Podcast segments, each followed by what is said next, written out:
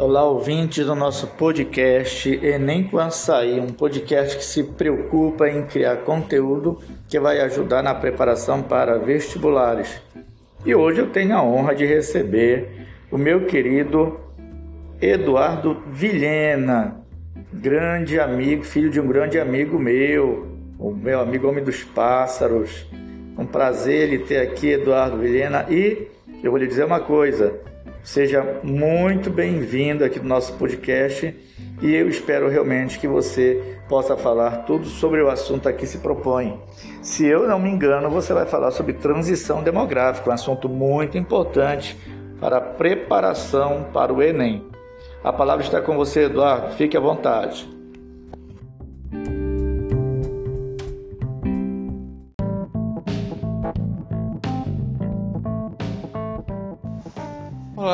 Sou Eduardo Vieira de Vilhena e fui convidado pelo professor Angelo Costa para participar do podcast Enem com Açaí. E hoje eu irei falar sobre a transição demográfica. Bem, a transição demográfica foi criada pelo americano Harry Thompson no fim da década de 1920, com o objetivo de contestar a teoria demográfica malthusiana. De acordo com ele, a população não possui um crescimento acelerado, mas sim um crescimento que possui oscilações periódicas e que alternam em crescimentos e desacelerações demográficas e até mesmo períodos de estabilidade. A referência histórica base utilizada pelo Thomson na criação dessa teoria foi o período da Revolução Industrial e, por consequência, o estabelecimento da sociedade moderna. Em períodos antecessores a esse, as taxas de mortalidade e natalidade eram constantemente elevadas, o que acarretava em certa estabilidade demográfica. Entretanto, com a, urbanização ocorreu uma grande melhoria nas condições de vida, resultando a elevação da expectativa de vida e, consequentemente, a queda das taxas de mortalidade. Essa combinação da variação entre esses índices demográficos foi responsável pelo súbito aumento da população em um curto período de tempo. Devido às variações entre as taxas de natalidade e mortalidade, considera-se que a transição demográfica possui quatro fases, considerando o desenvolvimento em que a sociedade se encontra.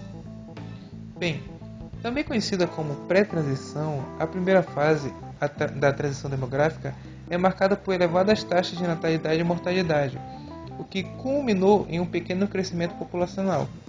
Essa fase caracteriza populações que se concentram no meio rural, onde há as facilidades da vida urbana. A taxa de natalidade se apresenta elevada nessa, porque o planejamento familiar é praticamente nulo. Além disso, pelo fato da maioria das sociedades serem rurais nesse período de pré-transição, o grande número de filhos representava grande quantidade de mão de obra disponível para os trabalhos familiares. A alta taxa de mortalidade dessa fase deve-se ao baixo desenvolvimento da medicina, às péssimas condições sanitárias e às constantes guerras e epidemias ocorridas durante esse período. A primeira fase da transição demográfica ocorreu na Europa, desde o surgimento das primeiras civilizações até o meio do século XVIII. No Brasil, o período pré-transição perdurou até a década de 1940. Atualmente não há países no mundo que encontrem-se nessa fase. Bom, Passando pela segunda fase da transição demográfica, a taxa de natalidade se manteve elevada, enquanto a taxa de mortalidade apresentava uma queda. A combinação desses fatores levou a um grande crescimento populacional, que ficou conhecido como explosão demográfica. Nos países europeus, essa fase está estritamente relacionada com a população industrial, período no qual surgiram tratamentos para doenças, as condições sanitárias e médicos hospitalares melhoraram e se produzia alimentos em larga escala a segunda fase da, da transição demográfica, também marca o início da urbanização e da superação da condição rural. Atualmente, o Haiti e alguns países africanos são exemplos de nações que se encontram nessa fase também. Na sua terceira fase da transição demográfica, a taxa de mortalidade se manteve baixa e a taxa de natalidade passava a ser menor também. O crescimento vegetativo ocorre mais em menos velocidade do que na segunda fase a consideração da vida na cidade em detrimento da vida rural é uma característica marcante dessa fase. A queda na taxa de natalidade pode ser explicada pelo fato de que, anteriormente, os filhos, que serviam como mão de obra nos trabalhos familiares, passam a representar altos gastos.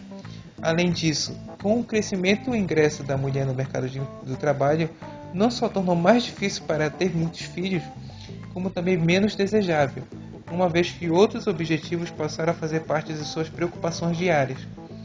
Neste período, surge também a maioria dos métodos contraceptivos, que auxiliarão em um planejamento familiar melhor.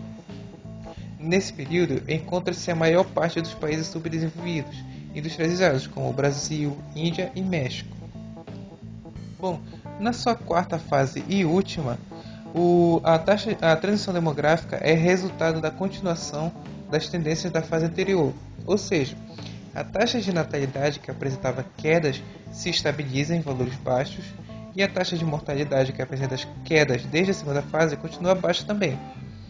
Com isso, o crescimento vegetativo da população também é baixo.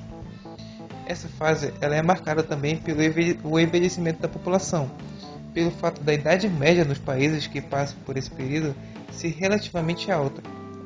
Esse, esse envelhecimento se deve à elevada expectativa de vida, que é estritamente relacionada com baixa mortalidade, associada com o pequeno número de filhos por casais. Quando um país se encontra numa fase considerável que sua transição demográfica foi encerrada, o Japão, a Noruega e a, Suécia são exemplos de nações que se encontram neste grupo. Apesar de um modelo de transição demográfica apresentado por Thomson descrever apenas quatro fases, atualmente estuda-se a possibilidade de uma quinta, onde há uma diminuição da população absoluta. Essa diminuição se deve a uma queda ainda maior na taxa de natalidade, que chega a ficar menor com a taxa de mortalidade, o que gera um crescimento vegetativo negativo. Este fenômeno pode ser prejudicial aos países e já pode ser observado na Alemanha, na Itália e na Lituânia. Obrigado por ter me ouvido aqui e agradeço. Tchau.